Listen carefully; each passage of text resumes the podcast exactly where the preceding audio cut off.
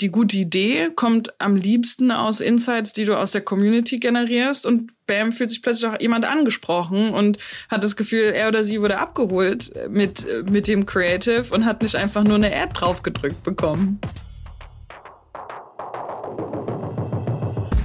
Der Facebook Marketing Talk mit Jin Choi. Dein Interview-Podcast mit inspirierenden Gästen aus der Marketingbranche. Die Karriere und das Skillset meines heutigen Gastes beeindrucken mich sehr. Dora Osinde hat es als Woman of Color in der männlichen und äh, ja kaukasisch dominierten Marketingbranche nicht immer leicht. Und äh, von Rassismus über Chancenungleichheit bis hin zu Sexismus hat sie auf ihrer beruflichen Reise vermutlich alles gesehen oder erlebt, was es da so gibt. Und äh, sie sagt selbst auch, ich musste als Woman of Color öfter beweisen, dass ich genauso kompetent und gebildet bin wie alle anderen im Raum. Dass sie wahnsinnig kompetent und kreativ und trendbewusst ist, hat sie äh, schon mehrfach bewiesen, zum Beispiel in ihrer Zeit als Global Creative Marketing Manager bei Netflix. Hier hat sie zum Beispiel federführend weltweit durchschlagende Social-Media-Kampagnen zu Serien wie Dark oder Elite umgesetzt und auch äh, für Unternehmen wie Asus Germany und Salando brachte sie als Social Media Managerin mit innovativen Ansätzen das ganze Thema digitales Marketing und Vermarktung auf ein neues Level. Und inzwischen ist sie bei der erfolgreichen Berliner Social Tainment Agentur Granny in der Führungsspitze als Chief Creative Officer angekommen. Und in ihrer Rolle als Female Leader, ja, da setzt sie natürlich ganz stark Fokus äh, auf das Thema Diversity und um Dinge hier auch in Organisationen zu bewegen. Und ich möchte heute von Dora einiges erfahren, aber vor allem, wie sich die Social-Tainment Agentur Granny auf dem hart umkämpften Werbemarkt und Krisenzeiten so schnell durchgesetzt hat. Also was sind die Erfolgsrezepte und der USP? Und welche Rolle sie bei Granny einnimmt in der vergleichsweise ungewöhnlichen Führungsformation aus zwei Herren und zwei Damen an der Spitze und wie das Ganze so funktioniert und wie sie ihre Erfahrung als Woman of Color in der Marketingbranche nutzt, um nun ihre Rolle als Female Leader für mehr Diversität und Chancengleichheit zu sorgen. Und ja, ich freue mich irrsinnig auf das Gespräch.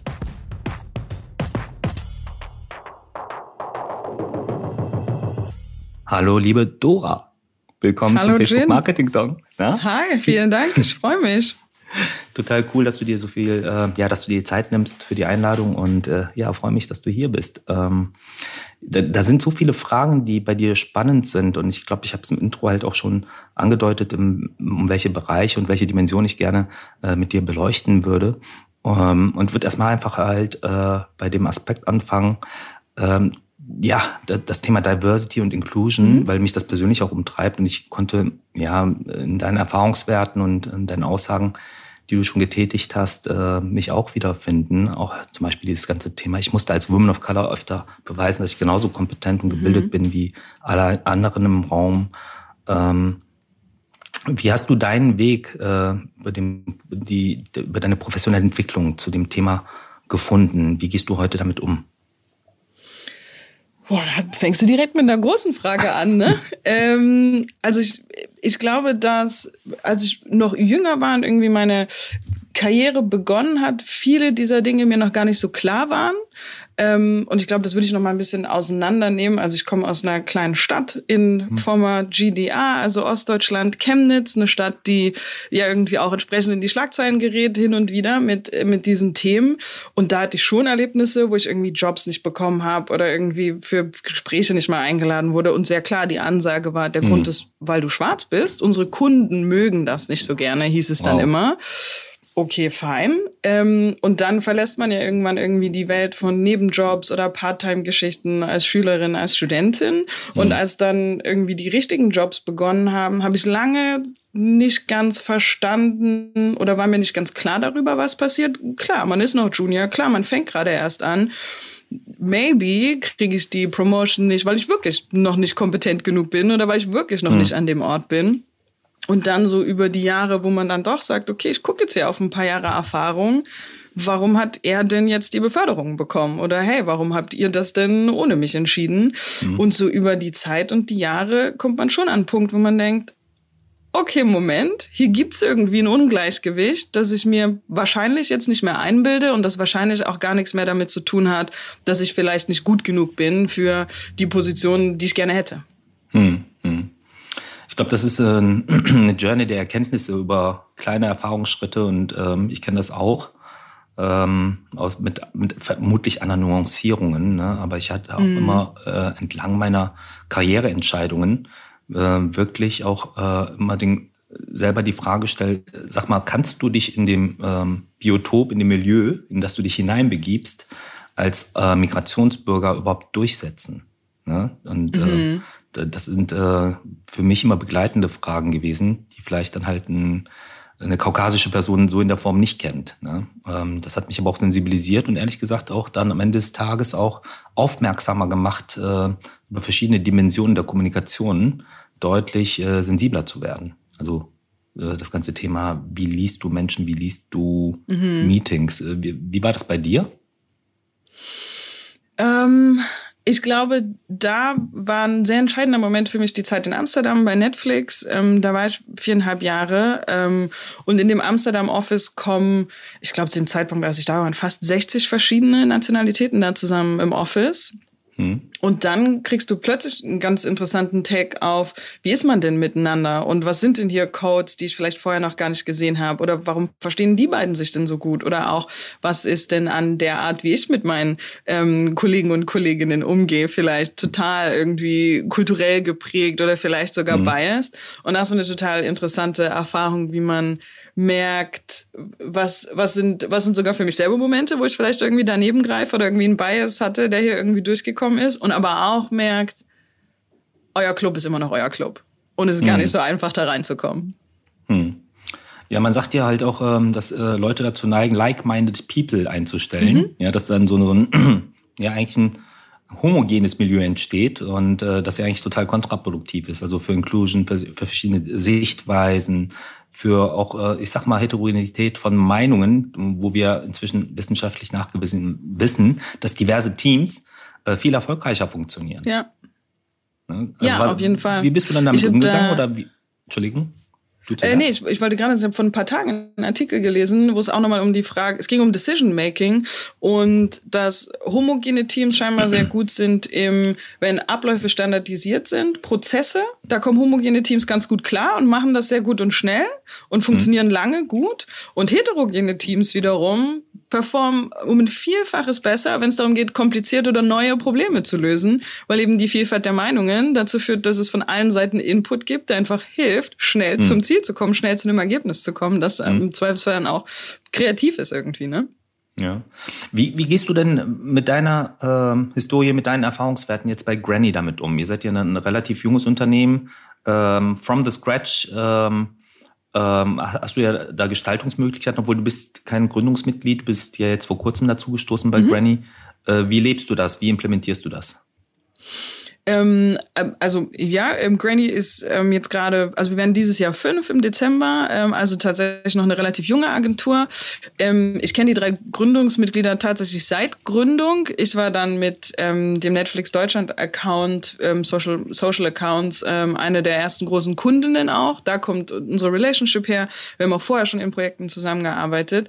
Auch da konnte ich bei Granny irgendwie mal mitverfolgen, wie sie es, bevor ich da war, gemacht haben über die Jahre und jetzt mit mir äh, im Team ähm, ist es tatsächlich was, was wir uns was wir ernst nehmen und was wir uns auf die Fahne schreiben, ähm, dass wir gucken, dass die Experiences, die ich gemacht habe oder die Sari mhm. gemacht hat, auch als Women of Color in der ähm, Agenturwelt oder in der Marketingwelt, mhm. ähm, dass wir irgendwie da einen besseren Job machen und mhm. wissen, wie wir mit vielleicht Mitarbeiterinnen umgehen, die auch Women of Color sind, dass wir wissen, wie wir Hiring-Gespräche führen und diese Dinge ähm, mhm. und da einfach irgendwie ein bisschen Feingefühl vorzugehen und sich zu erinnern, ah, mir ging es damals auch so oder mir ist das und das passiert und einfach die Leute dann entsprechend auch da abzuholen. Habt ihr dafür eine extra Plattform geschaffen oder ist es einfach äh, ein Teil eurer Kultur in Meetings auch über solche Themen zu sprechen? Wie, wie prägt sich das im Alltag aus?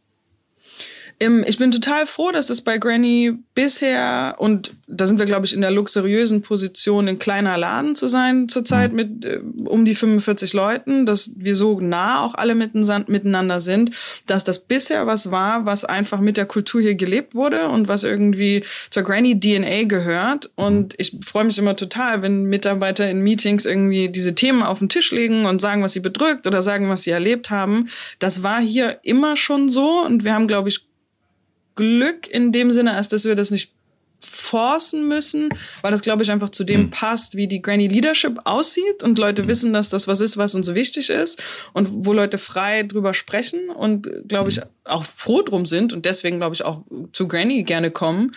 Ähm, ich glaube, dass die Welt sicherlich anders aussieht, wenn man eine Company hat, die doppelt oder zehnmal so groß ist. Hm, das glaube ich auch, dass das äh, andere Herausforderungen mit sich bringt. Du hast mal gesagt in einem W&V-Artikel, man sollte sich immer selbst challengen. Ähm, mhm. Was genau meinst du damit?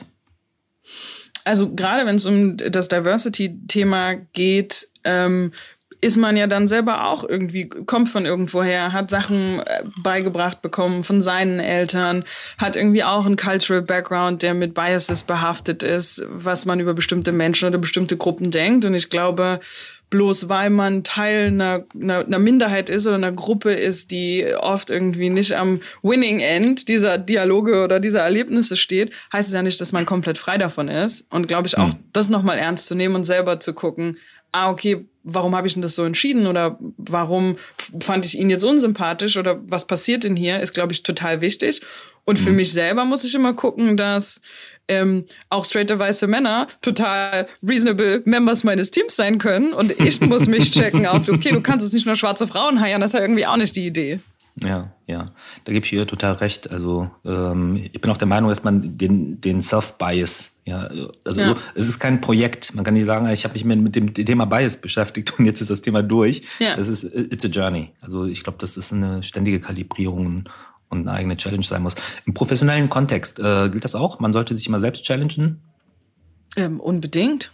Hm. Also ich glaube, es ist natürlich auch eine Frage der Persönlichkeit und was man so hm. mag und wie man gerne ist ähm, im Job. Ich würde mich, glaube ich, als Kategorie recht ambitious beschreiben und das ist schon auch was irgendwie, was ich mag und Herausforderungen mag. Und mir wäre, glaube ich, sehr langweilig, wenn ich ähm, eine Sache machen würde, die ich die ich einfach so kann, ohne dass es irgendwie Challenges gibt oder neue Probleme zu lösen.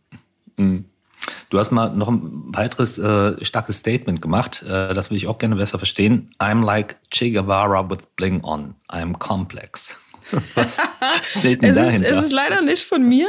Ähm, das ist ein Jay-Z-Zitat äh, von dem Black Album, was ja damals sein Ausstiegsalbum war, wo er angekündigt hat, dass er aufhört äh, mit Musik machen. Das kam ja dann anders.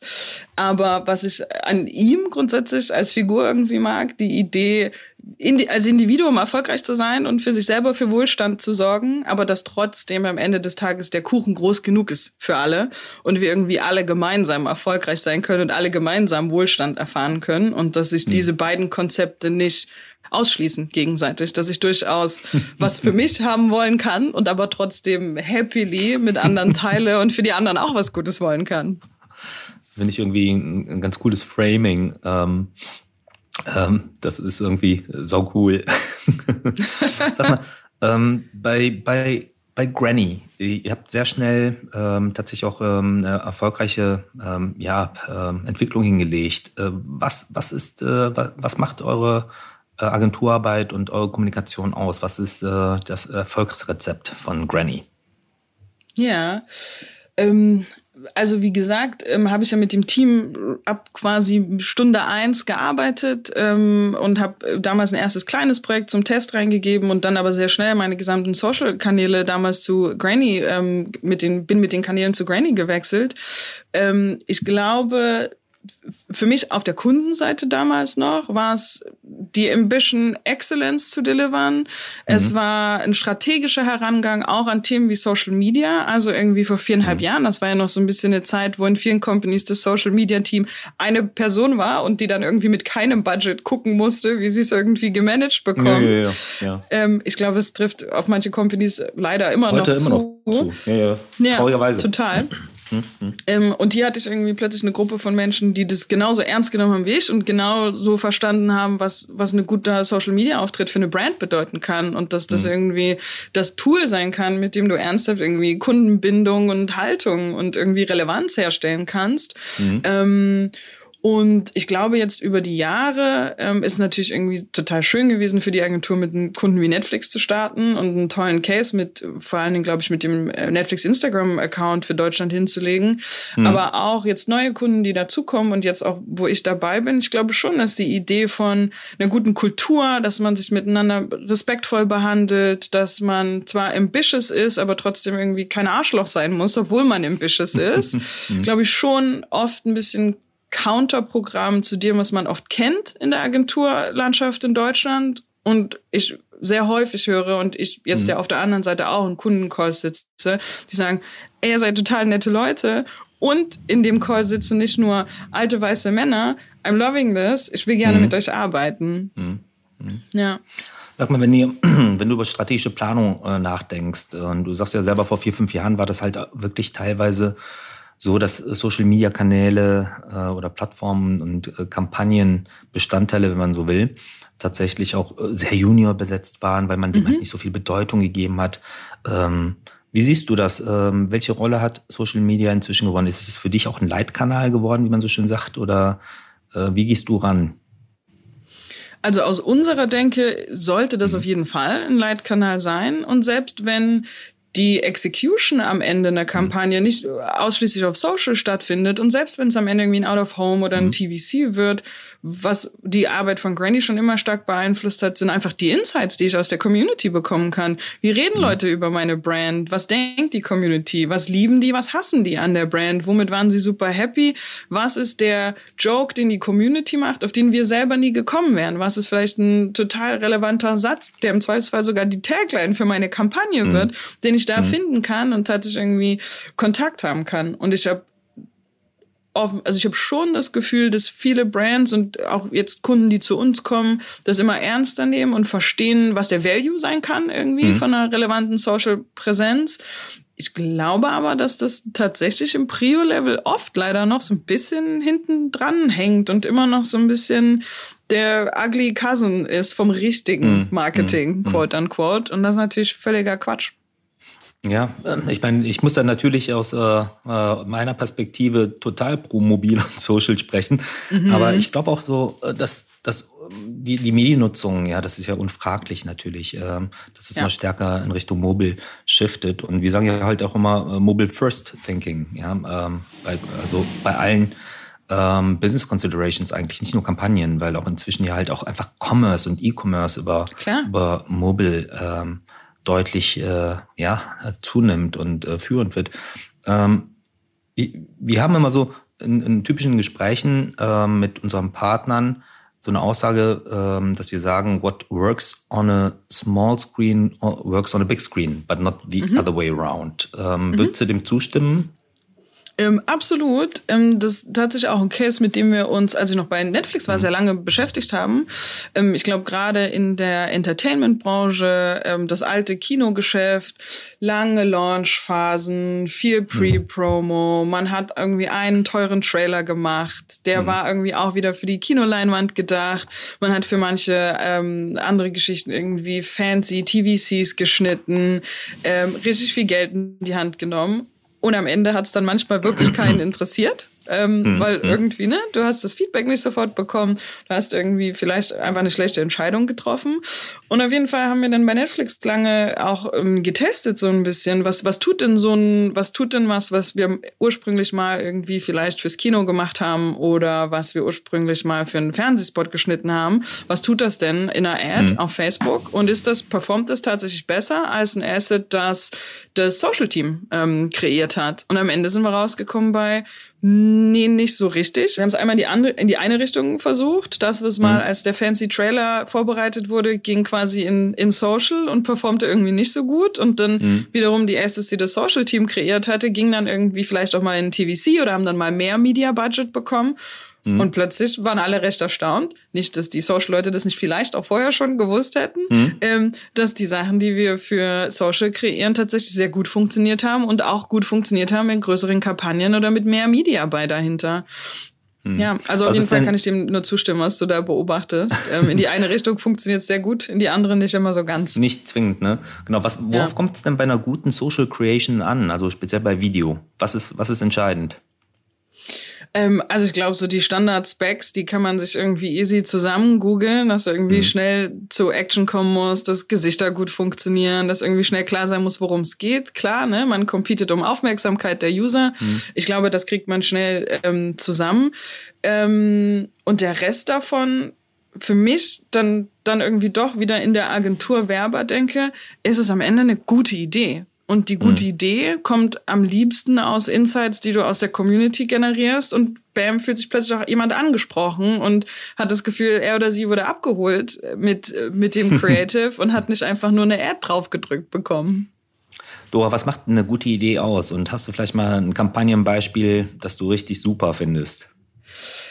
Boah, das Ding mit der guten Idee, das fragen ja Leute immer sehr mhm. gerne. Und so ganz kriege ich den Finger auch nicht drauf. Wenn wir für uns hier bei Granny Excellence messen, ähm, dann versuchen wir schon, unsere Creatives in eine Richtung zu bewegen, wo sie selber Butterflies kriegen, wo sie selber excited sind, wo sie selber sagen, das ist so cool, das teile ich auch in meinem privaten Feed.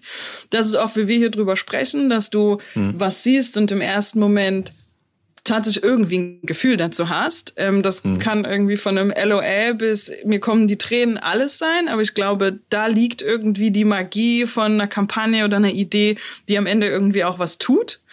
Ähm, und wer gute, wer, wer gutes Creative macht, wer gute Kampagnen macht, wenn ich jetzt, offensichtlich mag ich unsere Arbeit sehr gerne, außerhalb dessen fand ich sehr schön, was Beats äh, gemacht hat, mhm. die ähm, You Love Me Kampagne.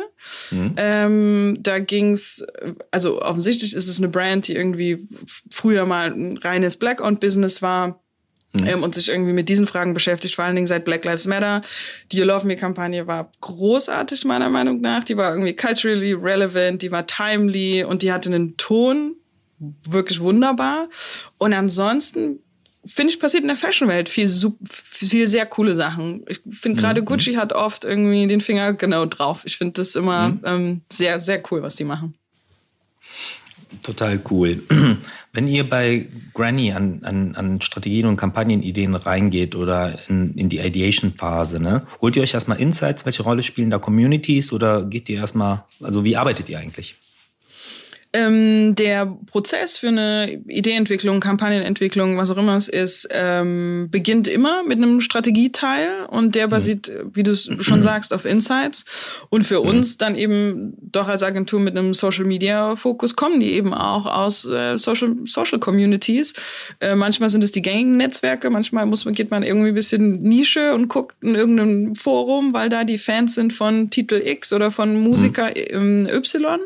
Ähm, und nach einem recht ausführlichen Strategieteil, kommt natürlich auch ein bisschen auf die Größe von dem Projekt an, mhm. ähm, steigen wir dann erst ähm, in die Kreation ein ähm, und versuchen Ideen zu finden, die dann wirklich auch auf das passen, was wir rausgefunden haben. Mhm. Werdet ihr als, als äh, Social-Agentur ausschließlich wahrgenommen und äh, kriegt Teilaufträge und müsst euch mit anderen Lead-Agenturen äh, kooperativ, wie auch immer geartet einigen oder mhm. kriegt ihr wirklich hier, hier, you, you have it, you own it, just do it? Ähm, wie sieht's aus? Mal so, mal so. Ähm, wir haben tatsächlich dieses Jahr häufiger Anfragen bekommen oder wurden zumindest für Pitches eingeladen, wo es um Lead Creative ging, was, was uns sehr freut, unabhängig davon, ob man gewinnt oder nicht. Freut uns sehr, dass sich da irgendwie die Wahrnehmung ändert und man mhm. durchaus eine Social Agentur irgendwie anfragen kann als Lead Agentur. Ähm, und ich würde sagen, gerade jetzt so 2020 waren mehr Projekte dabei, wo man als Social Agentur auch irgendwie den Lead bekommen hat und oder zumindest irgendwie die Brandstrategie vorgegeben hat für bestimmte Kampagnen. Ähm, von daher würde ich sagen, ich beobachte da schon einen Shift, dass man nicht mehr der, das letzte Glied in der Kette ist, was zugefügt mhm. wird oder irgendwie ein fertiges Konzept oder einen fertigen TVC hingelegt bekommt und dann der Kunde mhm. sagt, so, jetzt machen wir Social, sondern mhm. dass schon auch ähm, auf Kundenseite da die Perspektive sich ändert und man uns früh genug mit äh, im Prozess haben will. Hm. Ich stelle fest halt äh, über unsere eigenen Partnerschaften und Gespräche hinweg, dass speziell, ich sag mal, progressive Branchen wie Mode ja, und Lifestyle mhm. sehr schnell das ganze Potenzial erkannt haben. Ähm, welche Branchen oder anders, ähm, wieso glaubst du, dass bestimmte traditionelle Branchen äh, noch nicht so schnell auf Social umge äh, um, umgeschaltet haben? Was sind die Gründe aus deiner Wahrnehmung heraus? Das ist eine richtig spannende Frage. Ist ja so, ne? Ähm, die Branchen sind ja wirklich unterschiedlich. Ne? Also ein paar haben wir paar laufen uns die Türen ein, andere ja, wiederum nicht. Ja, ne? ja, total. Ich weiß gar nicht, ob ob die Frage, also ob es tatsächlich irgendwie am Produkt oder an der Branche liegt oder dann mhm. vielleicht mhm. irgendwie die Kette weitergespannt wird zu den Menschen, die an bestimmten Produkten arbeiten, für was für Dinge mhm. interessieren die sich, wie lange ist auch ein Cycle, bis ein Produkt entwickelt ist und irgendwie an den Markt geht, wie schnell muss die Fashionbranche sein versus, sagen wir, ein Automobilhersteller oder diese Dinge. Also ich glaube, da hängt bestimmt auch viel mit wo kommt Inspiration her für ein Produkt? Wie lange dauert es, ein Produkt zu entwickeln? Wer sitzt da so in einem Marketing-Team? Ich könnte mir vorstellen, dass da auch schon auch irgendwie Connections sind. Und ich, offensichtlich war es ja irgendwie die Fashion-Branche, die als erstes irgendwie gecheckt hat, okay, wait a minute, Vogue entscheidet nicht mehr, sondern Caro Dauer. Was passiert denn hier? Okay, jetzt müssen wir irgendwie, jetzt müssen wir mitmachen. Mhm. Ja.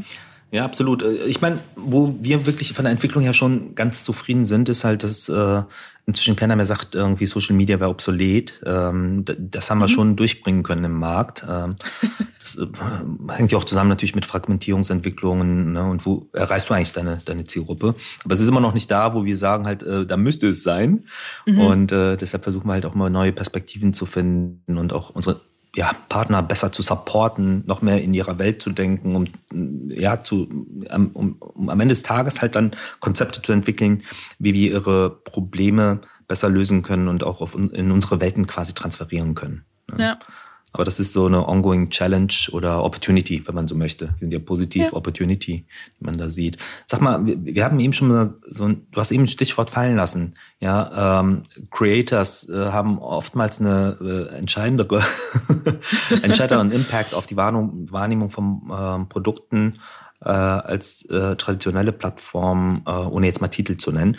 Mhm. Ähm, wie siehst du die äh, aktuellen Trends? Also in welche Richtung geht es? Bleibt das äh, Thema Creators äh, relevant für bestimmte Branchen mhm. oder wächst es noch weiter? Wo siehst du Megatrends im Moment bei Social? Ähm, also ich, ich glaube, dass das Thema Creator, auch wenn es ein Geschmäckle bekommen hat hier und da, mhm. ähm, glaube ich, absolut relevant ist. Also ich irgendwie einmal die Woche entdecke ich irgendwo einen mhm. Influencer, der hat eine halbe Million Follower, eine Million Follower und ich habe noch nie von der Person gehört und offensichtlich ist die Person erfolgreich und erreicht irgendwie Leute mit, mit ihrem Thema. Ähm, und ich glaube, was daran sehr spannend wird und wo, glaube ich, auch große Marken gucken müssen, wie sie damit umgehen, ist, mhm die Individualität, dass ich eine Connection finden kann zu jemandem, der mir ähnlich ist. Und selbst wenn auf den ersten Blick oft man denkt, ja, aber sie verkauft ja eh nur Fitness-Shakes und er verkauft nur ähm, Sneaker oder was auch immer das, das Thema sein könnte, trotzdem passiert ja hier was Interessantes, wo jemand, der mir ähnlich ist, ein Produkt anbietet, was mich interessiert und ich kauf's lieber von dir, weil du mhm. bist vielleicht auch eine Frau und du hast vielleicht zwei Kinder und okay, dein Thema ist Fitness, aber du machst es so, wie es mich interessiert. Und hey, dein Thema ist Sneaker, aber du machst es auf die Art, die irgendwie mit mir resonated. Und ich glaube, da ist ganz viel drin, was Authentizität und auch wenn auch das ist ein bisschen Catchphrase geworden mit der mhm. Authentizität mhm. bei den bei den bei den Creators, aber ich glaube, da ist ganz viel drin, was mit Personal Brand und wie mich eine Community wahrnimmt und dass es hier irgendwie einen Anknüpfungspunkt gibt, der sich wärmer und realer anfühlt, als das manche große Brands für mich tun können. Und ich glaube, die Reise ist auf jeden Fall noch nicht zu Ende. Ich glaube, mhm. es ist schön, dass eine gewisse Professionalisierung stattfindet. Und ich glaube, auch mhm. Creator können mutig sein, ihrer Brand treu zu bleiben. Du musst nicht mhm. jede Anfrage nehmen, du musst nicht jedes Produkt machen. Ich glaube, das ist nicht hilfreich, long term. Mhm. mhm. Aber ich glaube, da ist ganz viel drin, dass Menschen eine Connection finden zu Individuen und dann auch gerne von denen kaufen und von denen lernen. Und ich glaube, da ist die Reise noch lange nicht zu Ende. Nee, würde ich auch äh, genauso einschätzen. Sag mal, bedrohen Creators äh, das klassische Agenturmodell? Ersetzen sie euch teilweise? Du, ja und nein. Also wir haben ähm, selber Oder arbeitet gelacht, ihr mit Creators? Also das ja, auf jeden Fall. Ja. Ähm, wir haben da verschiedene Modelle. Es gibt für bestimmte Kunden gibt es ein Writers Room bei uns, wo wir tatsächlich sehr gerne Leute beschäftigen, die man gerade so kennt als die populärsten auf gewissen Plattformen. Man weiß, man kennt ihn für seine Tweets, man kennt sie für ihre Insta-Posts. Das sind tatsächlich Leute, mit denen wir gerne in einem Writers Room Konzept zusammenarbeiten. Wir haben noch ein Creators Room Konzept, wo wir gerne auf bestimmte bestimmte Themen, Granny-Friendlies dazu buchen, wo irgendwie mhm. klar ist, hey, sie hat eine Expertise auf bestimmtes Musikthema, ein bestimmtes Filmthema, was auch immer es ist, und mhm. die dann irgendwie zu uns holen und mit denen zusammenarbeiten. Und tatsächlich haben wir letzte Woche sehr gelacht über TikTok, weil wir einen Mitarbeiter haben, ähm, der ist, der ist äh, Part-Time da, der ist tatsächlich noch am Studieren und schmeißt einen kompletten TikTok-Kanal mit ein bisschen Support aus der Agentur, aber die Ideen und das, die Creation kommt tatsächlich von ihm. Und mhm. haben wir schon so ein bisschen gedacht, okay, ist das, wo die Reise hingeht? Ist es am mhm. Ende sind so One-Man- oder One-Woman-Shows, die irgendwie die Inhalte auf den Kanälen bestimmen? Maybe. Ich glaube, es gibt Momente, wo das genau die richtige Entscheidung ist. Und ich glaube, mhm. es gibt auch Momente, wo eine Agentur mit mehr Infrastruktur, mit mehr Manpower absolut die richtige Entscheidung sein kann. Mhm. mhm. Du hast ähm, damit ein Stichwort genannt, das ganze Thema Content-Generierung oder mhm. wo kommen die Assets und die Creatives her? Ähm, das geht ja teilweise halt auch mit, mit äh, sehr günstigen Produktionsmitteln. Mhm. Ähm, wie stellt ihr euch da auf? Weil wir kriegen auch von Partnern ganz oft die Frage, sag mal, äh, wie sollen wir uns denn hinsichtlich Content aufstellen? Viele ähm, machen es jetzt inzwischen mit Inhouse-Integration oder zunehmend. Das ist ein Trend. Wie stellt ihr euch da mit äh, Granny auf? Wo geht die Reise hin? Ähm, also als Agentur haben wir auch ein Inhouse-Produktionsteam und können mhm. von irgendwie großer fancy Marketing-Shoot bis irgendwie Talent nimmt selber Instagram und spricht in die spricht in mhm. die Kamera verschiedenes abdecken. Ähm, tatsächlich ist unser Approach so ein bisschen Form follows Function. Also wenn du produzierst mhm. für eine Story, die nach 24 Stunden weg ist, dann lass uns mal genau drüber reden, was für Aufwand wir hier betreiben und ähm, welche Production Capabilities hier notwendig sind.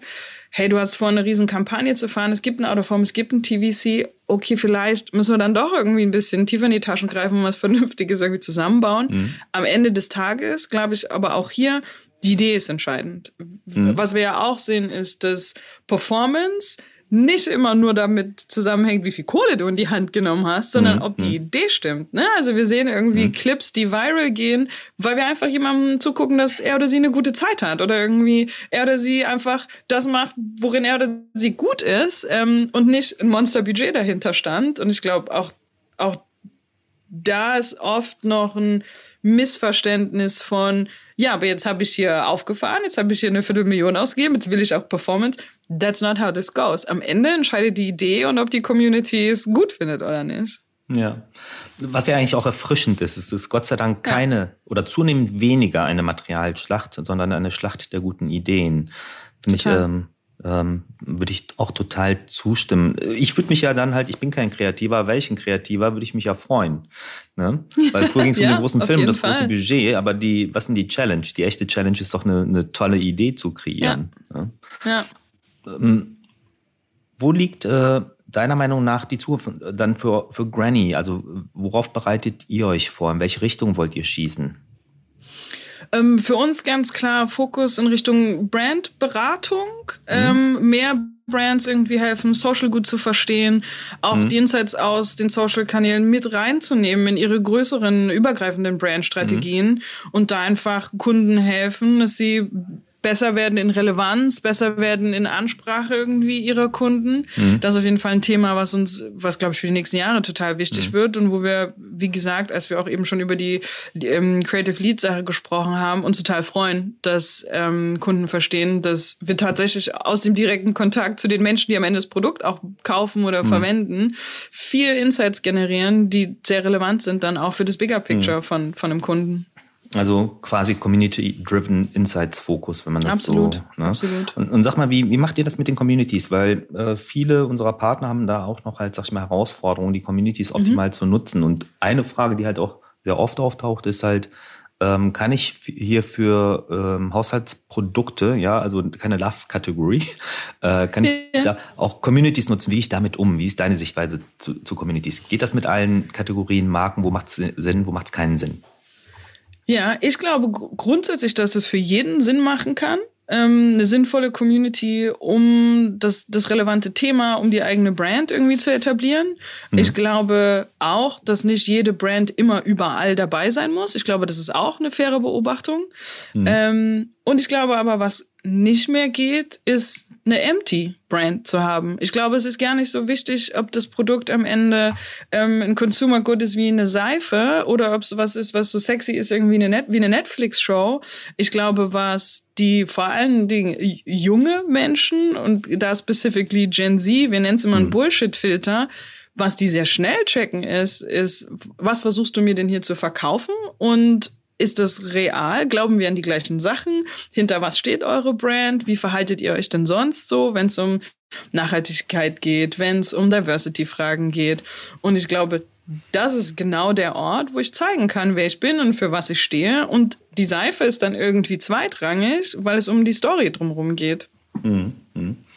Vielen Dank dafür. Ich würde dem auch zustimmen. Ich glaube, dass es ein paar Kategorien durchaus gibt, äh, die größere Herausforderungen haben, da Auf Kontext herzustellen. Ohne Frage. Ja, aber am Ende des Tages geht es um den Insight. Ich würde dir komplett zustimmen. Es gibt noch so eine äh, andere, einen anderen Bereich, äh, der mich äh, bei Granny und bei dir speziell interessieren würde, und zwar die Bewertung von Erfolg. Wir haben bei, mhm. bei Facebook so einen, ähm, so einen geflügelten Satz, der sagt aus, äh, Data wins Arguments. Ja? Mhm.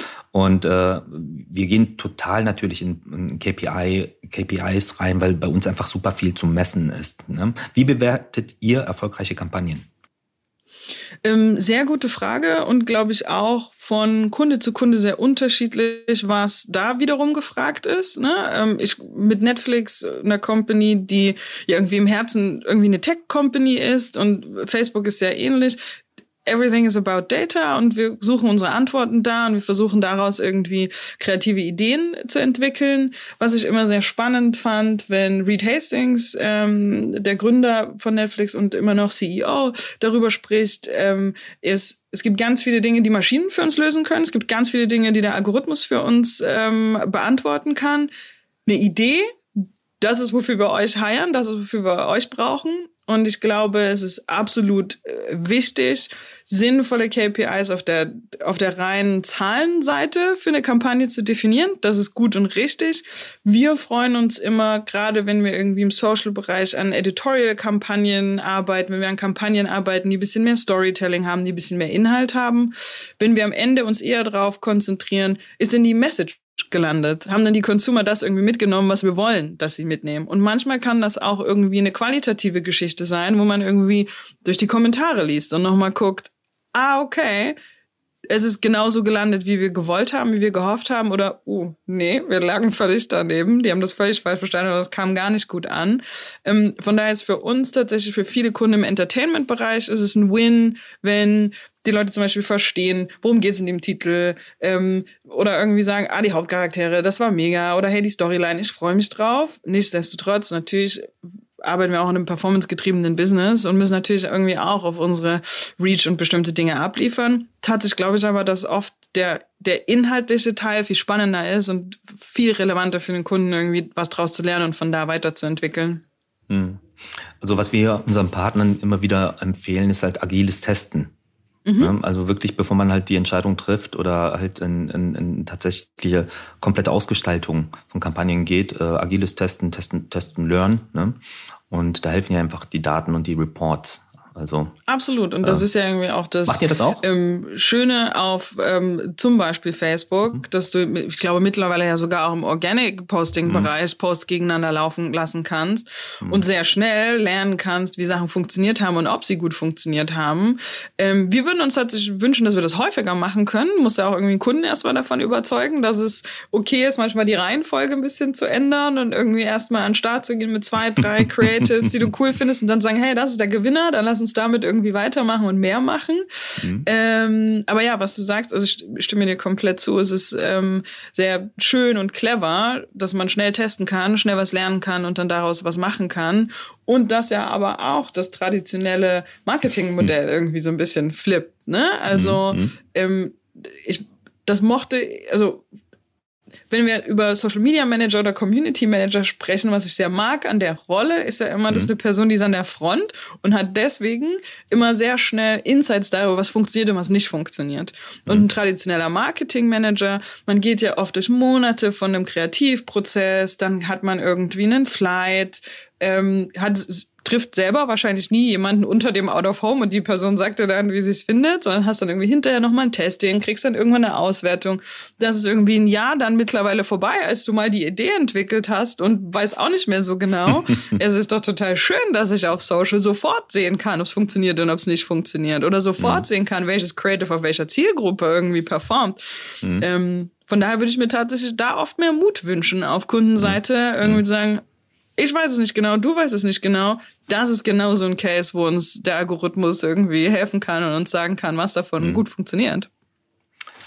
Ähm, Gibt es irgendwas aus, aus, aus, aus deinen Learnings heraus, was besonders gut funktioniert? Gibt es irgendeine Art roten Faden?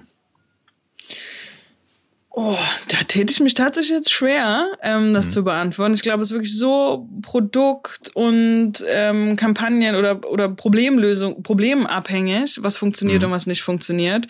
Ähm, nee, ich glaube, einen roten Faden, so eine, so eine generelle Anleitung für was funktioniert, kann ich dir nicht geben, leider. Leider keine Silver Bullet, keine nee. äh, äh, Strategie, die alle Probleme löst. Nein, nein, das ist, äh, glaube ich, auch äh, differenzierter zu betrachten. Ich glaube, äh, es gibt natürlich paar formale hm, Herangehens- oder Erfahrungswerte, mhm. die, die helfen, also dass Creatives äh, für Social oder Mobil grundsätzlich Sound-off sind, dass sie möglichst äh, natürlich ein mobil orientiertes Format haben und nicht 16 zu 9 sind, ähm, dass sie möglichst captivating und immersive sind. Ich glaube, das sind so äh, klassische äh, ja. Guidelines, die man halt schon empfehlen kann. Ne?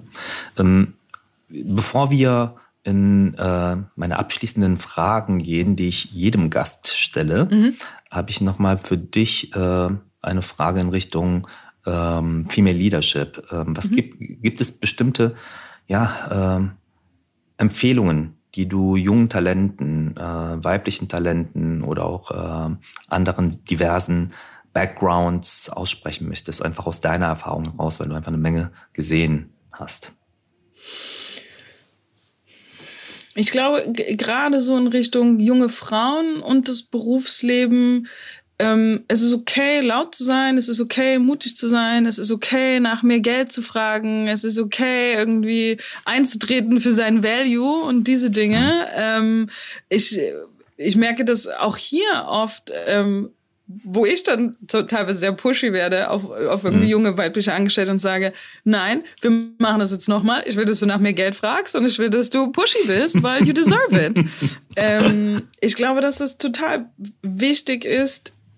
Ich glaube, Männer haben oft eine gewisse Selbstverständlichkeit mit diesen Themen und nicht, dass die da was dafür können, sondern es ist irgendwie das kulturelle Konstrukt um uns rum, wie man uns erzieht, mhm. wie man mit uns spricht und all diese Dinge. Und ich habe den Eindruck, dass viele junge Frauen oft sich nicht trauen, einfach zu sagen, nee, das bin ich wert und das möchte ich auch haben oder ja, ich traue mir den Job zu oder was auch immer mhm. es ist. Ähm, und ja, seid mutig, traut euch, you deserve it. Finde ich total cool. Vielen Dank dafür. so, Dora, dann kommen wir äh, zu Fragen, die ich wirklich in jeder, jeder Gästin stelle, ja. Ähm, und bin gespannt, äh, wie du darauf eingehst. Äh, was war dein größter Manager- oder Kommunikationsfail und äh, was hast du daraus gelernt? Da gibt es auf jeden Fall so einige. Ähm, es gibt einen aus der most recent Vergangenheit, wo wir bei Granny das Feedback-System ähm, umgestellt haben und eine Art 360 Feedback, 360 Evaluation mhm. eingeführt haben, beziehungsweise die gab es schon, aber die gab es in einem anderen Setup, es war ein anderer Prozess. Und wir haben den Prozess verändert und da war ein großes Missverständnis zwischen mir und den Mitarbeiterinnen. Ähm, ich dachte, es wäre auf jeden Fall nicht anonym und alle Mitarbeiter sind fest davon ausgegangen, es sei anonym. Ich denke, den Rest können wir uns vorstellen. Oh, oh. Ähm, Riesenfuck-up von mir und natürlich auch großes Learning auf Kommunikation. Man mhm. ist oft, mhm. man denkt oft, aber habe ich doch gesagt oder aber haben wir noch drüber gesprochen. Mhm. Aber gerade wenn man irgendwie dann doch ähm, kein, wir sind natürlich immer noch keine riesige Agentur, wir sind auch keine kleine Agentur mehr. Gerade wenn man mhm. dann doch einige Mitarbeiterinnen hat, ähm, reden, reden, reden. Mhm. Super. Ja. Welche drei Erfolgsfaktoren haben dich zu der Expertin gemacht, die du heute bist? Puh.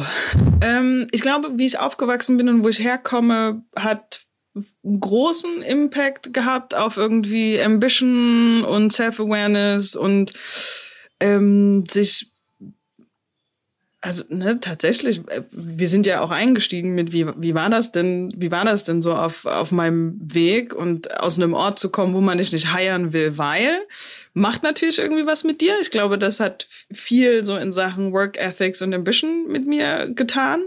Das, das, ich finde, das sind fast zwei. Also das eine ist so, wo ich herkomme und das andere so ein bisschen Chip on your shoulder irgendwie, dann doch des anderen zeigen wollen.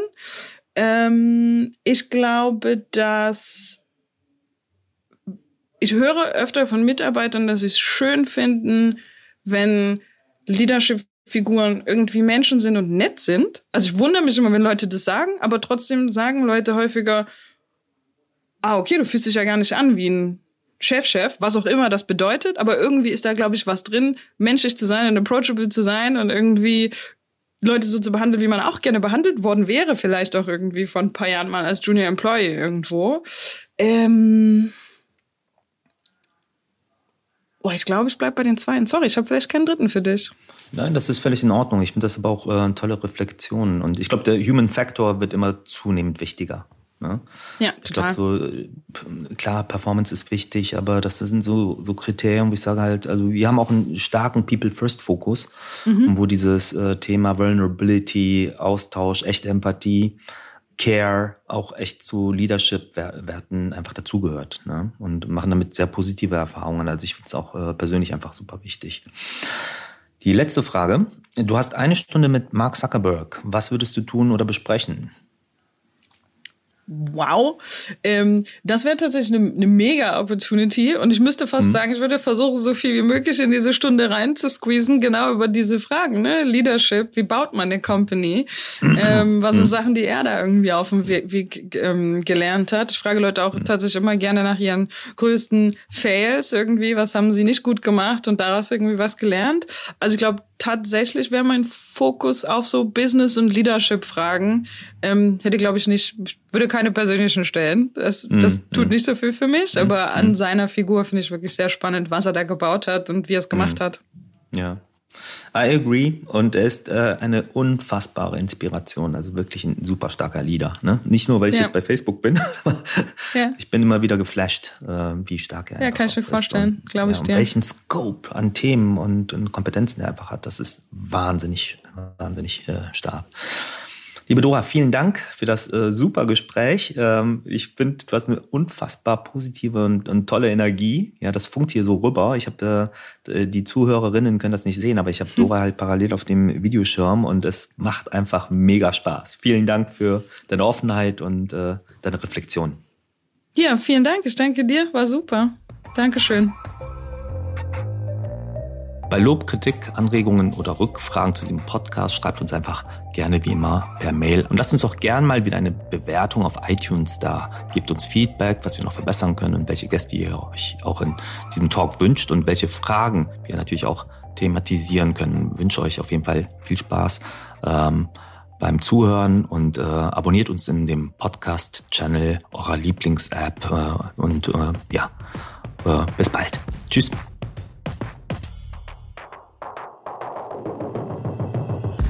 Das Facebook Update. Deine wöchentliche Podcast-Dosis aus erster Hand rund um das Thema Digitalisierung. Jetzt abonnieren in der Podcast-App eurer Wahl und up to date bleiben. Dieser Podcast wird produziert von Podstars bei OMR.